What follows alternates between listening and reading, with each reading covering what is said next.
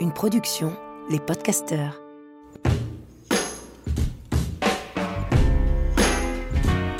Bienvenue dans mon podcast. Je suis Lily Barbery et je vous propose de partir à la rencontre de celles et ceux qui m'inspirent. Les femmes et les hommes qui changent le monde à leur échelle, ceux qui l'interrogent et qui proposent de nouvelles voies à explorer. Chaque épisode commence par un temps très court de méditation et se poursuit par un échange. Si vous souhaitez être tenu au courant de chaque nouvel épisode et de ses coulisses, n'hésitez pas à vous abonner à ma newsletter sur lilybarbery.com. Et puis, si la méditation vous a plu et que vous souhaitez suivre un cours plus long avec moi, connectez-vous à lilybarbery.tv. C'est parti. Alors, la colonne est bien droite, les épaules sont relâchées vers l'arrière. Prenez un temps juste pour euh, vous installer sur votre euh, support ou bien sur le rebord d'une chaise. Et commencez à dérouler la colonne,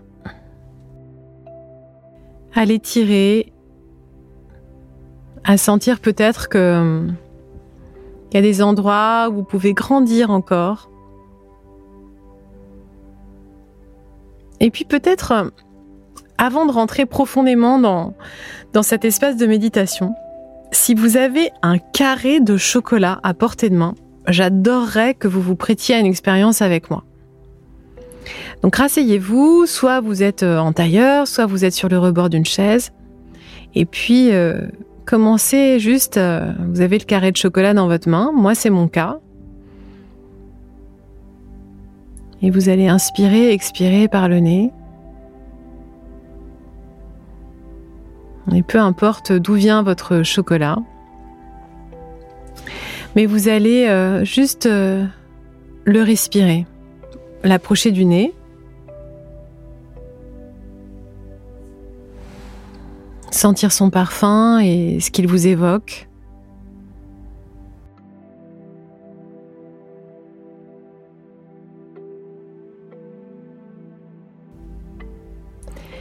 Et puis visualisez euh, le chemin de ce chocolat jusqu'à vous, mais à l'envers.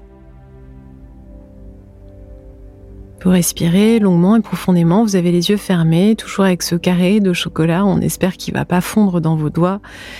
Bientôt, il sera à l'intérieur de la bouche. Mais juste euh, pensez un instant à toutes les mains, toutes les personnes qui ont participé à ramener ce chocolat jusqu'à vous. Déjà, dans le magasin où vous l'avez acheté, il y a cette personne qui l'a mis dans les rayons, celle qui vous l'a vendu. Avant ça, vous pouvez peut-être penser au, au, transporteur qui est venu euh, apporter ces tablettes jusqu'au magasin où vous l'avez acheté. Et puis peut-être euh, que vous allez réfléchir à l'endroit où il a été fabriqué. Peut-être qu'il a été fabriqué dans le magasin où vous l'avez acheté, mais peut-être euh, que si c'est pas un chocolat artisanal, il a peut-être été fabriqué ailleurs. Donc euh, vous allez visualiser le chocolat fondu qui vient être coulé dans une tablette. Et puis avant ça, peut-être pour que la matière première devienne du chocolat, vous allez pouvoir peut-être penser à l'origine des fèves et aux paysans qui les ont cultivées, ces fèves de cacao. Très loin de chez nous, ou peut-être là où vous vivez. Imaginez ces fèves qui se sont gorgées de soleil, qui ont pris les accents du terroir où elles ont poussé.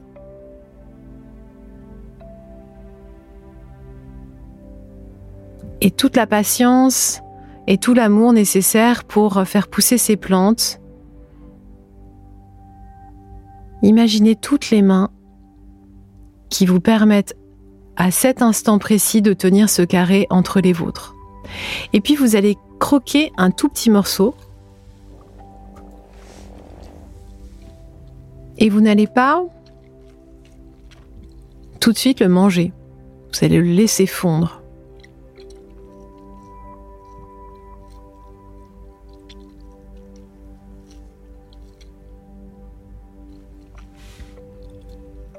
Faites passer le morceau dans plusieurs endroits de votre bouche.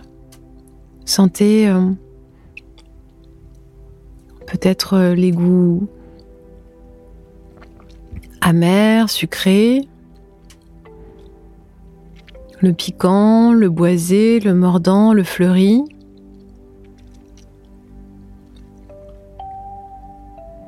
Parfois, il y a des côtés cuirés.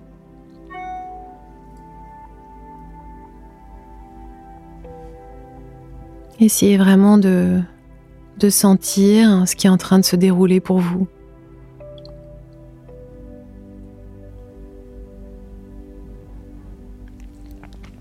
Et puis vous pouvez euh, le laisser fondre complètement et repenser à toute l'énergie de toutes ces mains, de tous ces humains qui ont participé à votre dégustation et inspirez profondément. Et expirez, relâchez. Alors aujourd'hui, je suis très heureuse de recevoir Sandra qui a fondé, cofondé la marque Plaque, une marque de chocolat. C'est pour ça qu'on a commencé en dégustant du, chocolat. Et en fait, euh, j'en ai encore euh, plein dans la bouche. J'ai toute cette saveur en fait qui a explosé en bouche euh, alors que je j'ai accompagné cette méditation juste pour vous permettre en fait de ressentir la dégustation du chocolat peut-être un peu différemment parce que euh, le chocolat parfois on le dévore, on le mange si vite euh, qu'on n'a pas le temps de se rendre compte de ce qu'on a en bouche. Et euh, voilà, je parle très souvent de ta marque Plaque, à la fois sur les réseaux sociaux, sur mon blog. On a collaboré à plusieurs reprises ensemble.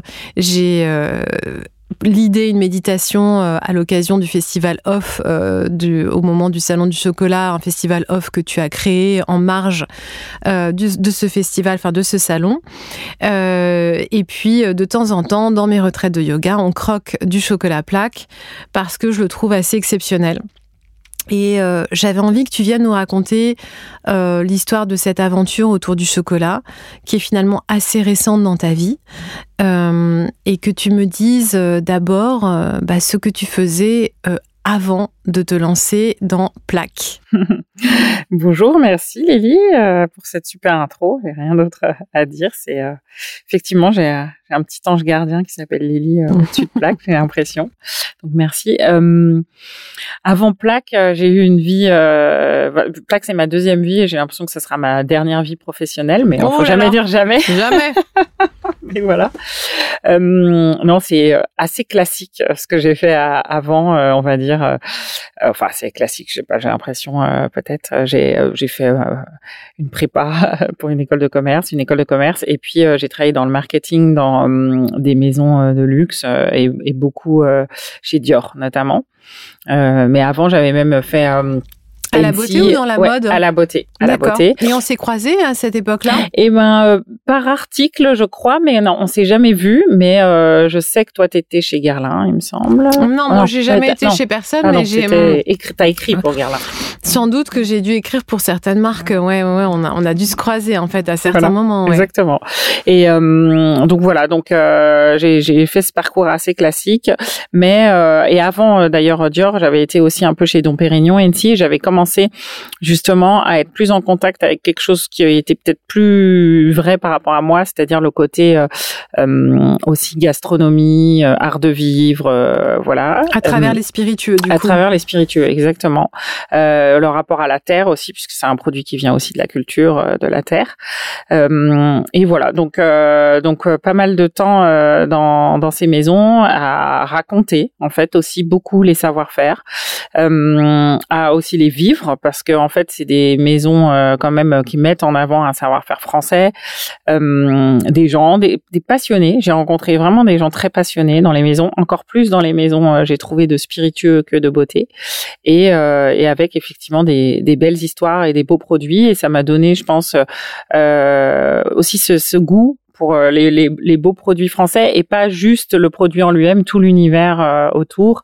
Euh, voilà. Et puis, mais j'avais quelque chose qui commençait à battre en moi, qui était l'envie d'une aventure entrepreneuriale, on va dire. Donc, tu as envie de créer quelque chose euh, et est-ce que c'est tout de suite dans l'idée de créer des produits ou euh, est-ce que le est-ce que le chocolat s'est imposé à toi? Comment comment c'est venu en fait? Euh, Non, c'était pas forcément créer des produits, c'était vraiment déjà euh, être son propre patron, euh, travailler sur quelque chose dans lequel on croit à 100%, décider soi-même, euh, être sans concession. Enfin voilà, ne pas avoir l'impression euh, qu'on vous impose quelque chose et euh, voilà, vous créez quelque chose vous-même. Euh, moi, j'ai toujours été hyper impliquée dans mon travail, mais même émotionnellement, j'en dors pas, etc. Et au bout d'un moment, je me suis dit, il faut que ça soit plus pour moi du coup et que ça me corresponde plus. Quitte à pas dormir. Voilà, quitte à pas dormir, autant que ça soit pour soi que pour quelqu'un d'autre. Euh, voilà, exactement. Donc c'était ça. Euh, et le chocolat était euh, une partie de ma vie. Euh, voilà, depuis que je suis très jeune, je croque tous les jours dans un carré, mais vraiment. Et mais de la façon aussi parfois dont tu l'as dit, hein, donc sans réfléchir, de manière parfois presque comme si j'allais mourir si j'en mangeais pas, ou à l'inverse parfois d'une manière beaucoup plus lente donc de toutes les façons possibles, des gâteaux, etc. J'ai commencé par le petit carré du Nestlé dessert. ensuite, et au fur et à mesure, quand on aime un, un produit, on et qu'on a un peu plus de moyens, on arrive à, bah, acheter mieux, à s'intéresser vraiment aux produits. Donc c'est vrai que j'ai remonté un peu la filière et j'allais vers des chocolats de plus en plus qualitatifs et artisanaux. Et, euh, et à un moment, c'est aussi avec euh, mon compagnon, puisque tu l'as dit, je suis cofondatrice de Plaque, donc il y a quelqu'un d'autre dans l'histoire qui est euh, bah, à la fois mon, le cofondateur, mais mon compagnon aussi. On avait la passion du chocolat tous les deux. Et euh, ça s'est un peu imposé à nous à un moment qu'on qu'on voulait travailler là-dedans, faire quelque chose là-dedans. Et pareil, au fur et à mesure, euh, on s'est dit en fait, faut qu'on le fasse le chocolat. On pourra pas en fait faire autre chose que finalement on s'est dit on va créer une plateforme, on va prendre tous les chocolats de tout le monde et puis les faire des dégustations. Genre et tout. un concept store du voilà, chocolat. Exactement. Au début c'était ça. Et puis à bout d'un moment on s'est dit ouais mais en fait euh, on, on, a compris aussi comment c'était fait et on ça s'est imposé à nous de se dire bah si on veut le produit de nos rêves, aussi pour nous parce qu'il y avait cette envie aussi de faire quelque chose à notre goût. Euh, c'est le faire et, et, puis en plus on s'est rendu compte que voilà que qu'il y avait plein de façons de le faire et qu'on pouvait ouvrir une nouvelle voie qui nous plaisait, qui était une façon très pure de le faire. Donc du coup, euh, le projet, il a vraiment été autour de sourcer la belle matière déjà. Exactement. Donc, comment on part alors que, bon, bah, ok, tu étais dans le luxe et tu avais une notion, en fait, euh, euh, de ce que c'est que des beaux ingrédients, mais moi, si je commence, euh, je ne saurais pas, en fait, où aller, comment faire. Donc, comment est-ce que tu as fait pour te lancer, en fait, vers la découverte de ces producteurs de fèves de cacao? Bah, déjà, c'est euh, vraiment essayer un maximum d'être de, de, contacter des gens qui travaillent euh, dans le milieu. Donc, euh, il y a aussi des salons quand même qui existent. Il y a, il y a de plus en plus de choses euh, publiques. Donc, c'était vraiment il, y a, il, y a, il y a quand même un, un côté défrichage, mais euh, qui est finalement accessible. Et puis demander à beaucoup de gens. on est quand même à Paris et en France, donc c'est c'est quand même le monde et un pays du chocolat. Mais c'est vrai qu'on nous a souvent dit oh là là, sourcer les fèves, c'est très dangereux. vous trouverez jamais. Et en fait, c'est finalement une, des parties les plus simples. Euh, mais c'est vrai qu'on a vite aussi trouvé quelqu'un euh, qui nous a, euh, en tout cas, aiguillé. Moi, j'avais lu un livre il y a très longtemps d'Ingrid Astier qui s'appelait, qui était sur les esthètes gourmands. Et il y avait des articles sur des, des gens. Enfin, elle avait interviewé des gens. il y avait Bartabas, il y avait Pierre Hermé, il y avait Duriès Le Nez, qui racontaient leur rapport à l'esthétique et à la gourmandise. Et il y avait une interview de cette femme qui s'appelait Chloé Doutre-Roussel, qui était la, la, femme en chocolat. Enfin, elle la décrivait comme ça, et je, je m'étais dit, c'est quoi ce job de rêve? Elle, elle parcourait le monde. Elle avait travaillé avec Pierre Hermé, mais elle parcourait le monde pour sourcer le chocolat, etc. Et j'ai dit à Nicolas, j'ai l'impression que c'est cette personne qui va connaître l'origine, etc. Il faut la contacter. Et on lui a, on a trouvé son mail, on lui a écrit un mail. On savait pas vraiment où elle était. Il y avait pas trop, beaucoup de de traces d'elle en France. Et au bout de trois mois, elle nous répond. Elle dit, j'étais sur les plantations. Je viens à Paris pour apporter des, des fèves à un chocolatier. On se rencontre. Et on a rencontré cette Chloé et euh, c'est elle quand même qui nous a et appris à faire le chocolat et euh, décoder euh, le monde du sourcing. Mais c'est vrai que avec l'explosion ces dernières années de justement des gens qui ont envie de revenir à la matière et de la faire, euh, les filières maintenant sont un peu plus connues, comme dans le café de spécialité, et, euh, et du coup il faut s'y plonger, mais c'est pas si compliqué que ça. Euh, c'est voilà. Donc, Donc les fèves, elles viennent majoritairement d'où, en tout cas pour celles qui te concernent? Nous, c'est beaucoup l'Amérique du Sud. En tout cas, au début, ça a été ça parce qu'on a eu des coups de cœur gustatifs. Et c'est vrai que c'est là-bas que le, travail de qualité, euh, aussi bien dans la dans la culture, donc en agroforesterie, que ensuite dans la transformation, parce qu'il y a deux étapes qui sont faites dans le pays, qui sont la fermentation et le séchage.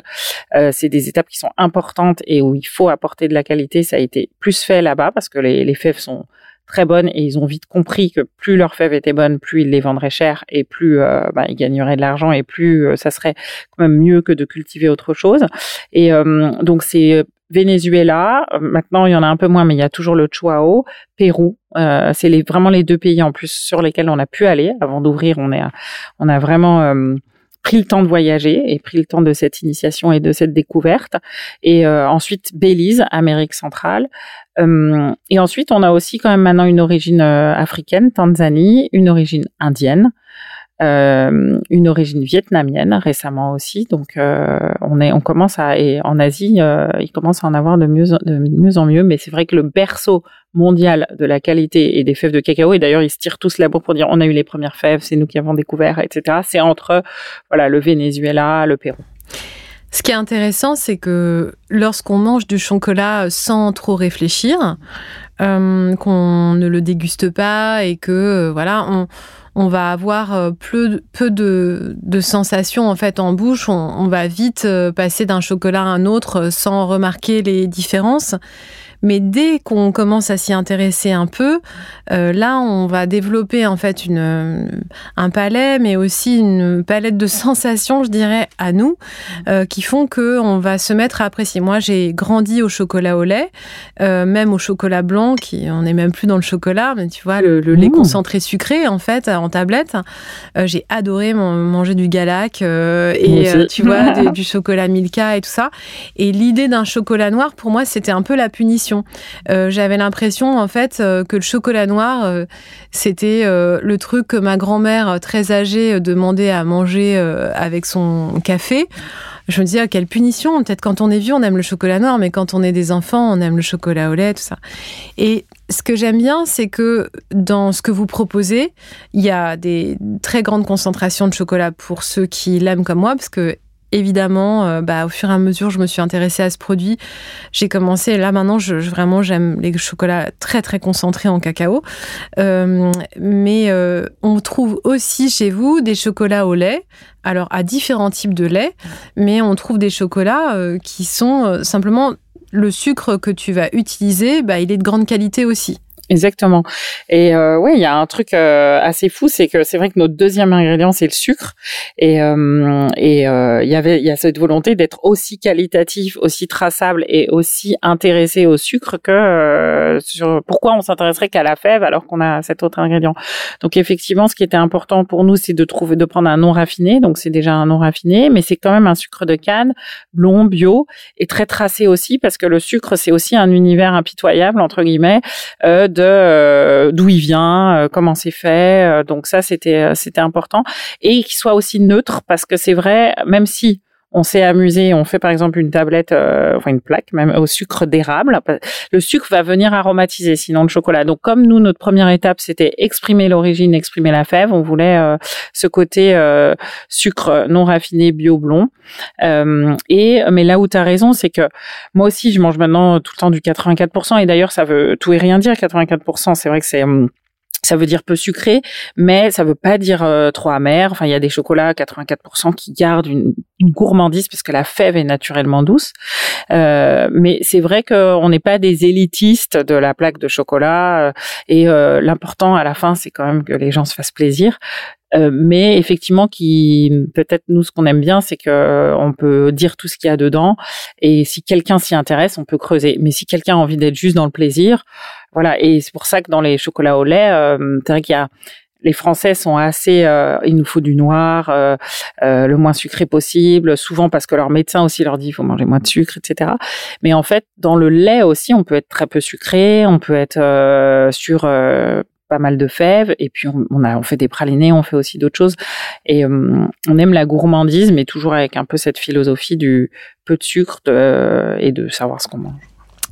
Quand on est rue du Nil, où vous êtes installé à Paris, euh, et que euh, donc euh, vous êtes vous êtes juste en face et tout autour de Terroir d'avenir en fait, hein, qui est des épiceries de grande grande qualité avec une partie primeur, la boulangerie et puis le, le, poissonnier et le boucher.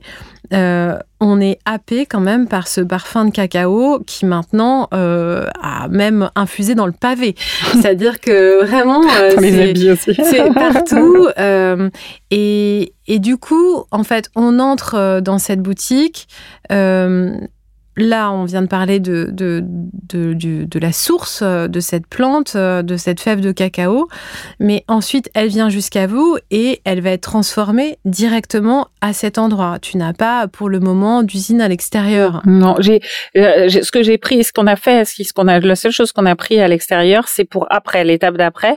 Donc, effectivement, rue du Nil, et c'est pour ça que ça sent, et c'est pour ça que les gens nous disent, mais qu'est-ce que c'est que ces odeurs? Ils n'ont pas vraiment l'habitude de sentir cette odeur parce que c'est pas l'odeur du chocolat, c'est l'odeur de la la fève qu'on est en train de torréfier, donc la fièvre qu'on est en train juste de chauffer au four pour révéler ses arômes. Euh, et donc on passe de la fève au chocolat rue du Nil, voilà. Mais après, pour maintenant, pour l'emballage et le moulage des tablettes, qui nécessite quand même de la place et d'être séparé de la partie un peu plus sale, qui est le traitement de la fève, on s'est mis à 100 mètres de la rue du Nil, rue du Faubourg Poissonnière, euh, et parce qu'on n'y arrivait plus, on n'avait plus la place. Mais autrement, voilà, tout est fait euh, dans ce rayon de, de, de 100 mètres. Euh, et effectivement, tout est fait. Le chocolat est vraiment fait rue du Nil, sous le nez, on va dire, et sous les yeux de, de tout le monde. Donc on appelle ça, les anglophones ont trouvé un nom, on appelle ça bean to bar, donc de la fève jusqu'à à, l'accès à la vente. Euh, pourquoi est-ce que tu as choisi de, ne, de torréfier les fèves versus ceux qui les proposent crus? Hmm. Parce que nous, c'est un autre univers gustatif pour nous et euh, qu'on préfère. C'est vraiment purement un choix de goût. Euh, et de palais euh, parce que vraiment je préfère moi le goût. Je trouve que la torréfaction et elle est douce hein, parce que effectivement il y a un respect justement de la fève. C'est une torréfaction douce. On, ne grille pas on s'appelle pas brûleur. On est on est on torréfie euh, et on et chaque fève a une recette de torréfaction différente. On s'adapte vraiment à la délicatesse et aux arômes de la fève. Mais je trouve que la faire chauffer, ça va provoquer quelque chose qui s'appelle la réaction de Maillard, si on est un peu dans la chimie. Mais moi, j'en je, je, sais même pas plus que ça, vraiment, euh, même si à un moment, je l'ai un peu euh, creusé. Mais euh, ça va vraiment faire ressortir les arômes et le sucre, enfin la, la douceur naturelle de la, de la fève, parce qu'il y en a naturellement. Et ça va donner quand même un goût pour moi plus gourmand et plus complet que que le raw ou que le cru. Voilà. Alors, euh, tu t'es intéressé aux matières premières de qualité, aux paysans qui cultivent, euh, à la qualité du sucre, à celle du lait que tu viens mélanger en fait avec ces fèves euh, torréfiées. Euh, mais tu t'es pas arrêté là. Enfin, ensemble, vous avez décidé de, soigner en fait toutes les étapes de manière à être le moins polluant possible. bon, bien bien sûr, le truc le moins polluant, c'est de rien faire du tout. Hein, mais ce que je trouve intéressant c'est que par exemple, euh, vous avez choisi euh, des packaging qui sont assez légers. Euh, on n'est pas dans des boîtes très épaisses avec du blister autour, etc. les tablettes sont souvent en fait dans un format papier assez léger. Qu'est-ce qui a guidé en fait ces différents choix dans la façon dont vous avez fabriqué vos produits?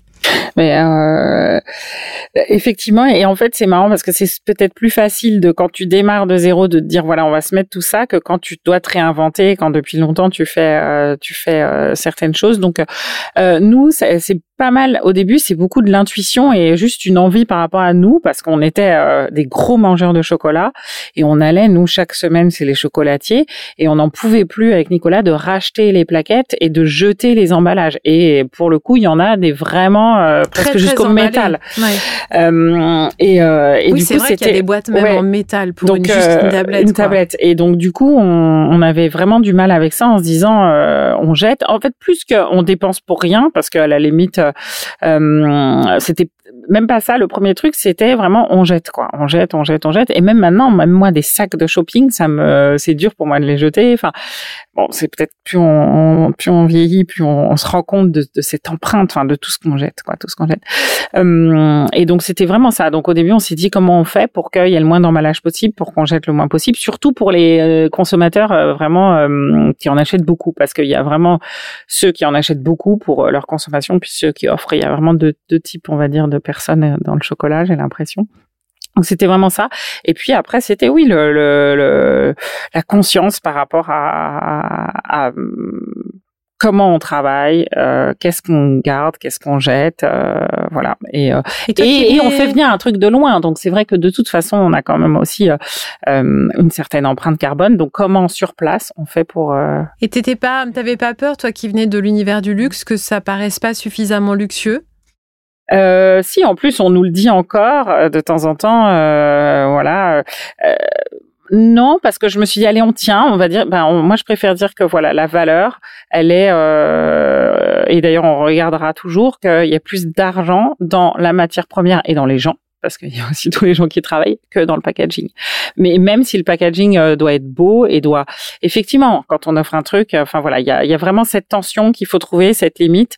Mais oui, on nous l'a dit. Oui, euh, parfois ça m'embête, mais en même temps, euh, je me dis voilà, le pari de plaque, c'est ça, c'est de, de se dire et que le vrai luxe est dans la qualité de la matière première et le travail.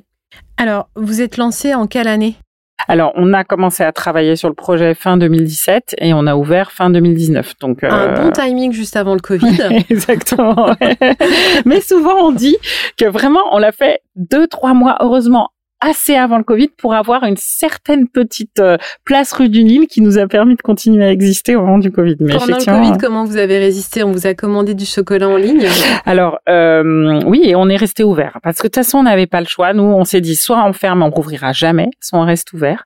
Et on a eu de la chance parce que c'était un Eldorado, la rue du Nil. Honnêtement, euh, moi je traversais Paris, enfin je traversais, j'habite pas très loin, mais euh, boulevard, euh, enfin les, les, boulevards Bonne Nouvelle, etc. C'était vide, c'est faisait vraiment western tu sais, le vent là. Ouais, j'étais à Paris. Ben, voilà. Mm. Bah, c'était moi. Et puis au début, on avait l'impression que si on respirait l'air, enfin, il y avait vraiment un truc vraiment. C'était, euh, très très bizarre. Mais rue du Nil, il y avait un Eldorado. Il y avait le soleil qui commençait à arriver en mars. En plus, c'est vraiment le moment où le soleil commence à arriver. On a eu un printemps 2020 euh, exceptionnel. Nous, nous, quand euh, et donc on a créé notre petit comptoir. Moi, je, moi, je faisais, je lançais le site internet. Là, t'as raison, parce que je me suis dit, il faut qu'on lance le online, parce que sinon on n'y arrivera pas. Il y avait pas qui arrivait et tout. Et moi, j'étais derrière, je travaillais sur mon ordinateur et Nico faisait le petit vendeur. Euh, voilà, et on avait notre chocolatière qui avait accepté de continuer euh, à travailler puisqu'on avait imposé à personne. Et du coup, on a été nous trois et on a fait euh, fait tourner la boutique et, et c'était assez fou avec les gens qui venaient.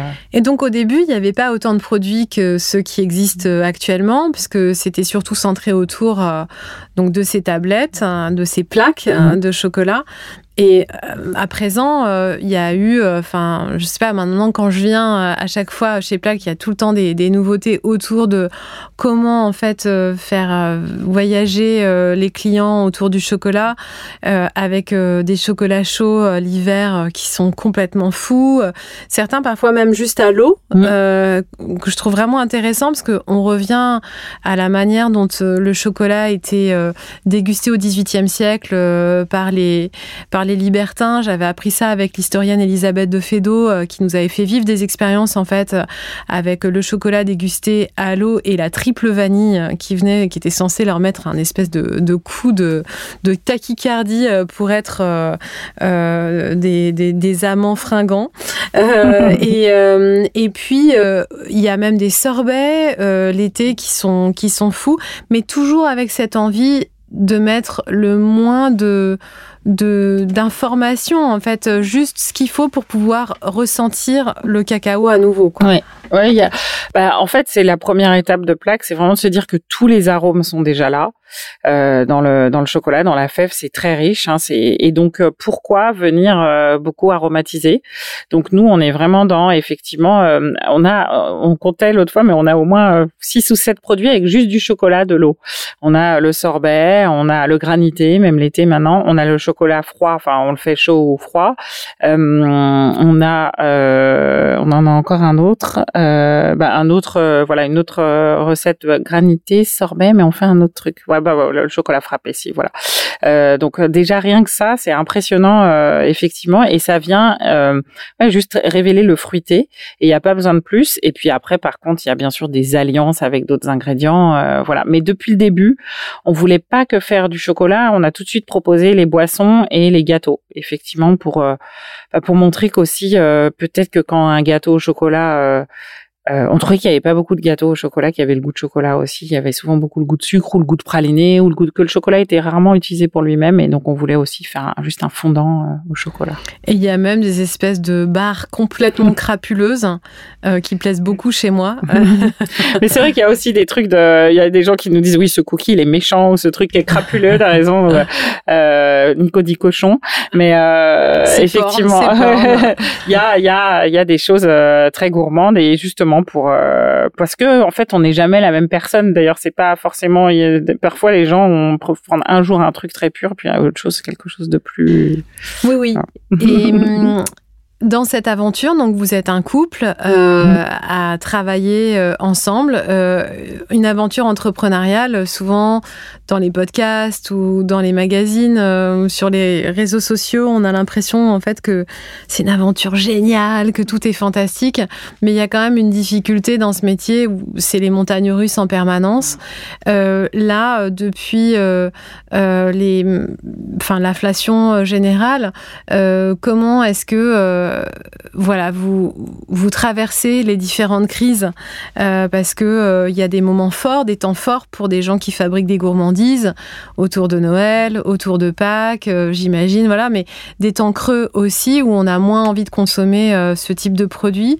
Et puis en plus, même si tu viens d'expliquer toutes les qualités, voilà, de ce que vous mettez dans vos produits, ce sont des produits chers, en tout cas, qui ont un coût, qui sont coûteux et qui peuvent être difficiles à comprendre quand on n'a pas euh, conscience de combien, quel, est le coût réel d'une tablette de chocolat en supermarché ah. et, la vôtre. Donc, comment est-ce que vous traversez justement ces crises? Euh, effectivement, là où tu as raison, c'est qu'il y a vraiment des up and down et qui sont euh, bien sûr liés à la conjoncture, mais qui sont aussi liés à une aventure entrepreneuriale. De toute façon, euh, effectivement, tu as raison, on pense toujours que tout est rose, mais il y a des, des moments très difficiles euh, parce que euh, on peut pas. Euh, enfin, il y a plein de difficultés quand on entreprend et que et qu'il faut y faire face. Heureusement, on est deux et que c'est souvent quand l'un est down, l'autre est up, donc ça permet. On est une équipe, donc on se serre les coudes. et c'est euh, c'est quand même croire en son projet et tenir la ligne, quoi. C'est ça, euh, se dire que moi, je crois beaucoup au temps long. Je crois, je sais pas, je, je crois fondamentalement à ce que je fais, donc je me dis que si j'y crois et que s'il y a des moments des gens y ont cru, ben ça va ça va continuer. c'est vraiment ça. En même temps, il faut se remettre en question. C'est sûr qu'il faut écouter, euh, douter. Moi, je doute beaucoup tout le temps. J'ai l'air hyper sûr de moi, mais en fait, euh, j'ai un process qui est de douter tout le temps, de tout remettre en question parce que ça me permet d'être encore plus sûr. Mais euh, c'est ça. Et effectivement, sur sur le prix et la conjoncture, euh, c'est euh, c'est essayer d'expliquer effectivement ce qu'il y a derrière. Moi, j'aimerais bien que parfois on, on change de paradigme, mais c'est peut-être euh, plus facile à dire. Mais c'est se dire au lieu de se dire comment une plaque peut être aussi chère, c'est comment une plaque peut être aussi pas chère. Euh, euh, il y a forcément euh, un Américain nous avait dit, il y a forcément quelqu'un qui s'est fait fucked sur la chaîne.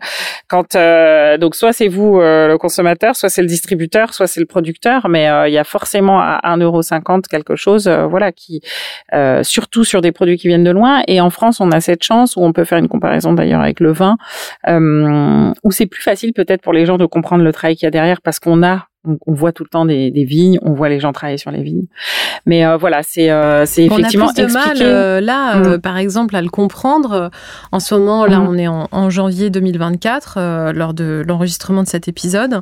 On traverse une crise en fait pour les agriculteurs qui est importante, puisque beaucoup d'agriculteurs en France se sentent asphyxiés par les charges et ne gagnent que très peu, parfois 300, 600 euros par mois. J'avais vu le film Animal de Cyril Dion où il va voir un éleveur de lapins et, et cet éleveur qui, qui produit le plus de lapins possible ne gagne que 350 euros. Et on se demande qui est véritablement dans la cage, si c'est ces lapins ou si c'est lui, en fait, à l'intérieur de ce hangar. Euh, et il y a un agriculteur en France euh, qui se suicide tous les jours.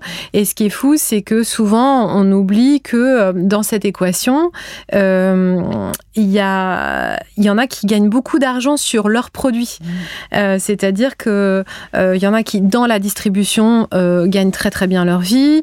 Il y en a qui, qui vont réussir en fait à faire beaucoup d'argent sur un travail qui est très peu rémunéré en fait à leur niveau. Donc cette question du coût, elle est essentielle pour nous, d'autant que on mange énormément de chocolat. Euh, sans trop se poser la question, mais c'est un produit qui reste assez récent. Euh, d'abord, euh, jusqu'au XVIIIe siècle, les fèves de cacao, enfin, c'était quand même assez nébuleux. Et ensuite, ça a été réservé à une élite.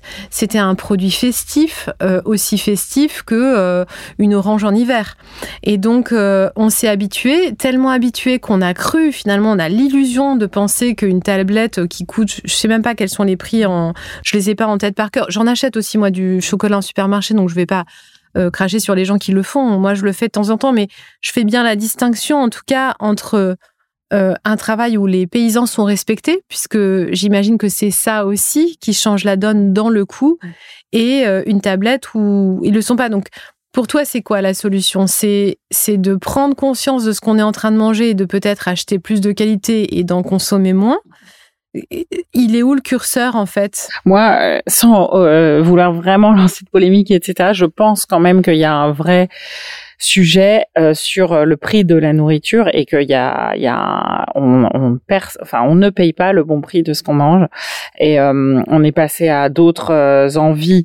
voilà, on considère que, je sais pas maintenant, ça doit représenter tant et qu'il y a d'autres dépenses où on, on arrive euh, on n'a aucun problème à dépenser beaucoup pour euh, qui sont qui donnent l'impression effectivement qu'on a qu'on qu'on est qu'on a atteint une certaine je sais pas aisance financière euh, des des, des, besoins des, des loisirs etc mais à un moment c'est la première chose qu'on met dans notre corps, euh, c'était la base de tout, euh, et que le, la nourriture devrait coûter plus cher. Donc je pense quand même qu'il y a un, quelque chose à, à débloquer, euh, parce que c'est ça au fond même euh, là pour que les agriculteurs à un moment gagnent plus, c'est qu'à un moment il faut qu'on paye le, le, un prix plus élevé de ce qu'on mange. Oui, et en même temps pour des gens qui ont des budgets qui sont déjà euh, très très serrés, mmh. Mmh. finalement en, entendre euh, l'idée qu'il faudrait qu'ils dépensent encore plus en mmh. fait dans l'alimentation. Euh, ils peuvent l'entendre si c'est pour avoir plus de qualité, mais mmh. malheureusement ils ont l'impression qu'ils payent déjà beaucoup plus mmh. pour avoir une qualité qui est de plus en plus médiocre, avec euh, moins de grammes dans la boîte de thé yaourt ou de je ne sais quoi. Et, et finalement dans l'équation, effectivement, c'est difficile aujourd'hui de pas se sentir, ben oui, très pressurisé en fait euh, par mmh. euh, de toutes parts en fait. Mmh. Mmh. Oui, c'est sûr que elle est pas simple l'équation, mais je, je, pense quand même que euh, oui, s'entendre dire qu'il va falloir dépenser plus là-dessus et peut-être réduire sur autre chose quand on a vraiment rien, c'est compliqué. Mais euh, il, il y a un moment où effectivement euh, les, les, les gens, euh, il y a énormément de travail euh, dans une pomme, non mais dans, dans le moindre fruit et légumes, de culture, de rapport à la terre, de gens qui ramassent, de gens qui transportent et que et qu'à un moment le, le, le, prix ne peut pas descendre, descendre, descendre, descendre indéfiniment. Donc, mais et, et c'est sûr que là-dessus aussi, comme l'exception culturelle française sur la culture, le cinéma il, de, il devrait peut-être avoir des exceptions euh, sur euh, manger beaucoup plus local, parce qu'il y a aussi les prix qui sont tirés vers le bas par euh, des importations. Est-ce que toi, justement, quand tu achètes tes matières premières, tu as la possibilité d'acheter en direct ou bien tu passes par des coopératives euh, Comment Nous, on est on est un peu fou, mais effectivement, on est un maximum direct producteur euh, parce que euh, bah, on aime bien goûter et choisir et et on est là par exemple pour les amandes, les noisettes, les pistaches, le sarrasin. on est on est vraiment en direct producteur. Nous, un, un maximum, on aime bien et d'ailleurs, ça nous fait beaucoup beaucoup beaucoup de gestion administrative, mais c'est une richesse assez c'est dingue euh, par rapport à effectivement, on a vu certains euh, restaurateurs où euh, c'est parce que pour faciliter, parfois c'est plus facile d'avoir juste de, contacter un distributeur. C'est pas tout le temps des coopératives, c'est souvent des directs producteurs. Ouais, nous qu'on a même pour la farine. Il y a tout un socle de valeurs qui sont assez importantes. On le voit quand on est dans votre boutique, la transparence, l'idée de, montrer, de dire ce qu'il y a à l'intérieur. Est-ce que il y a une forme, enfin, on sent l'engagement aussi écologique hein, dans ce que tu racontes, euh, même s'il n'est pas militant et que tu respectes les uns et les autres, euh, j'ai l'impression dans ceux qui t'entourent et qui font différemment. N'empêche que tu as quand même proposé un festival off du chocolat euh, cet hiver. C'était assez intéressant parce que donc il y a un salon du chocolat qui monopolise beaucoup d'acteurs du chocolat à Paris chaque année. Et toi, tu as eu envie de proposer quelque chose un peu en marge, un peu comme il y a le festival off à Avignon, pour ceux qui, qui font pas partie du ON. Euh, c'était quoi ton, ton idée derrière ça? C'était un peu de remettre l'église au milieu du village dans cette expression. C'était de reparler de la fève, effectivement, euh, de, du goût euh, de la fève. parce que bien sûr qu'encore une fois, il y a une section Bean to Bar en plus au Salon du Chocolat et justement, ça grandit chaque année, donc c'est super. Mais il y a aussi effectivement des robes en chocolat, enfin tu vois, des sculptures autour du chocolat. Il y a plein d'autres activités. Il y a tout ce que le chocolat draine comme activité autour et nous, on avait envie, encore une fois, euh, de d'enlever un peu tout le bruit autour et justement d'être plus sur la fève, le goût, euh, les artisans, euh, ceux qui aiment le manger aussi et ceux qui aiment le cuisiner, parce que il y avait aussi, on a on travaillait avec quelques chefs et on on a mis leur leur dessert qu'ils avaient créé avec notre chocolat à la carte. Et il y avait aussi cette envie. On a fait une boutique aussi tout de suite parce qu'on voulait partager le chocolat et que on trouvait ça mieux de le voilà, de mettre en avant des gens, des producteurs, ou euh, par exemple toi quand tu es venu, ou Mathilde Laurent qui a parlé de son rapport au chocolat. Mathilde euh, Laurent que je vais bintôt recevoir, hein, qui ah, est voilà parfumeur chez Cartier et que je vais bientôt recevoir dans ce podcast. Et voilà, donc c'était c'était vraiment ça, c'était ce, ce côté partager un bon moment autour avec des gens qui qui partagent la philosophie de la traçabilité, de la pureté, du goût, parce qu'à la fin, tu, tu l'as tu l'as dit, bien sûr que on a tout ça comme valeur, mais on est des hédonistes avant d'être des militants. Nous, on sera toujours euh, plutôt là-dessus, même si, euh, voilà, si on nous interroge et si euh, parfois on pourrait monter au créneau, mais c'est vrai que on, est dans le, voilà, dans l'hédonisme et on, veut parler du goût et, se faire plaisir et partager des, des bons moments, mais un peu plus conscient, oui, en ayant conscience d'où ça vient, de qui a travaillé, euh, voilà, c'est la conscience. Voilà. Pour tenir bon euh, dans cette aventure euh, qui, je sais, est pas sans. Enfin voilà, on a, parlé de ces montagnes russes, mais elles sont présentes pour tous les gens que je connais qui entreprennent. Est-ce que tu médites? Est-ce que tu, sors de la piscine Tu étais ce midi à la piscine tout à l'heure. comment t'évacues justement ces situations qui peuvent être assez stressantes au quotidien mm. C'est vraiment euh, le truc le plus important effectivement et que j'ai pas arrêté. J'ai arrêté beaucoup de choses parce que je travaille vraiment vraiment beaucoup euh, depuis que je fais plaque. Mm, c'est la natation, effectivement. Moi, c'est euh, deux ou trois fois par semaine, une heure, une heure et quart entre midi et deux. Et c'est le seul moment où j'arrête de penser. Enfin, j'arrête. En tout cas, je, je ne contrôle plus ma pensée. Donc c'est une sorte en fait de méditation effectivement et je m'en rends compte maintenant. Euh, c'est vraiment euh, le flow. Je laisse euh, voilà libre cours à mes pensées et parfois je me surprends à penser mais sans y penser. Enfin donc c'est assez mmh. fou. Et c'est le seul moment où, où voilà. Où, donc ça c'est très important. Ça fait partie de mon équilibre.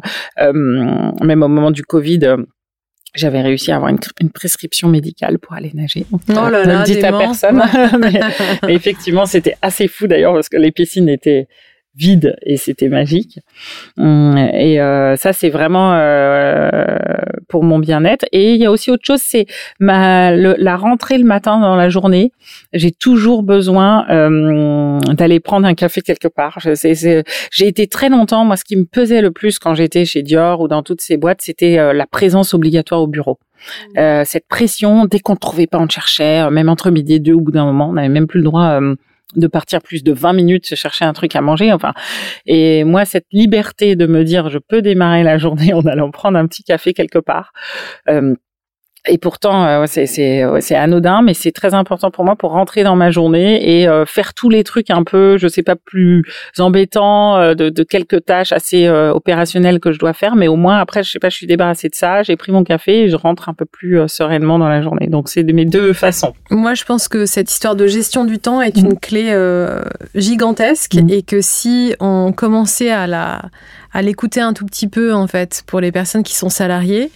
Euh, je pense notamment en fait aux parents euh, qui ont euh, des tas de rendez-vous organisés, mmh. d'emmener les enfants chez le médecin, de, de courir en fait après un dentiste, mmh. etc. et qui peuvent être, enfin c'est vraiment une pression gigantesque en plus des courses et de tout le reste et de, de donner ce temps en fait cette espèce de souplesse à, à, une personne qui travaille salariée je pense que ça changerait complètement euh, l'entreprise parce que ça ne veut pas du tout dire que la personne serait moins productive.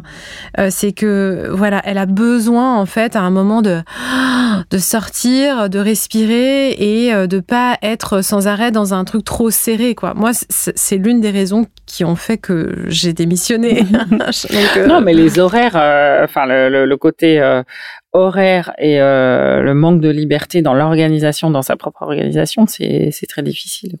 Et du temps, du coup, pour déguster un peu mieux, parce que on a commencé cette, euh, ce moment ensemble à déguster du chocolat, et on l'a vu quand on a fait cette expérience ensemble dans la boutique au moment du festival Off, à quel point même ceux qui pensaient être euh, des néophytes pour décrire les goûts arrivaient très rapidement à une justesse folle, c'est-à-dire que tu nous avais donné aucune information sur les différents types de chocolat qu'on a croqué ensemble, mais euh, ben, les clients étaient capables, après avoir médité, de dire ah là il y a une note boisée, presque même un peu forêt noire. Et oui, effectivement, il y avait un côté cerise dans, dans l'un, un peu fruité, euh, des côtés plus acides, presque tourbes euh, pour d'autres, avec quelque chose de, de terreux, de boisé, d'humide. Et c'était complètement fou parce que à chaque fois, ça venait révéler ce que toi tu savais déjà de la fève. Oui, et puis en fait, il y a aussi, euh, euh, c'est ça qui est génial, c'est que le goût et l'odorat, d'ailleurs, ça va ensemble. C'est toute une histoire d'éducation et de, de passé et de souvenirs. Et c'est ça qui était génial, c'est que ça fait ressortir des choses. En fait, il suffit de s'écouter. Et c'est vrai que la méditation que tu as fait, ça permet ça. Mais même moi, tu vois, je prends pas tout le temps ce temps, donc euh, c'était c'est vraiment bien. Moi, j'ai besoin de me faire guider, donc c'est vraiment bien d'avoir une voix et écouter. Non, mais c'est vrai, et c'était génial parce que hum, il y a des gens qui, qui disaient moi je sais pas décrire quelque chose, et puis en deux secondes ils ont décrit juste une sensation par rapport à leur histoire, à leur passé, et qui leur a fait sortir euh, une odeur. Et puis tu nous as raconté toi euh, une anecdote de ta jeunesse liée à, ton passé avec ta grand-mère, à tes origines pieds noirs, mmh. et du coup voilà, et c'est c'est tout ça en fait qu'il y a dans le goût et l'odorat aussi. Donc euh, c'est ça qui est intéressant. Ça nous fait voyager dans mm. les souvenirs. Mm. Bah, merci beaucoup en tout cas merci, pour ce ensemble. Et puis bah, mm-hmm. j'espère que ça va vous encourager à, à, manger du chocolat un peu différemment, en prenant le temps et surtout en regardant euh, la provenance de ce que vous mangez. Merci Lily. J'espère que cet épisode vous a plu, qu'il vous a inspiré. Et vous Comment allez-vous être pleinement présent à vous-même aujourd'hui?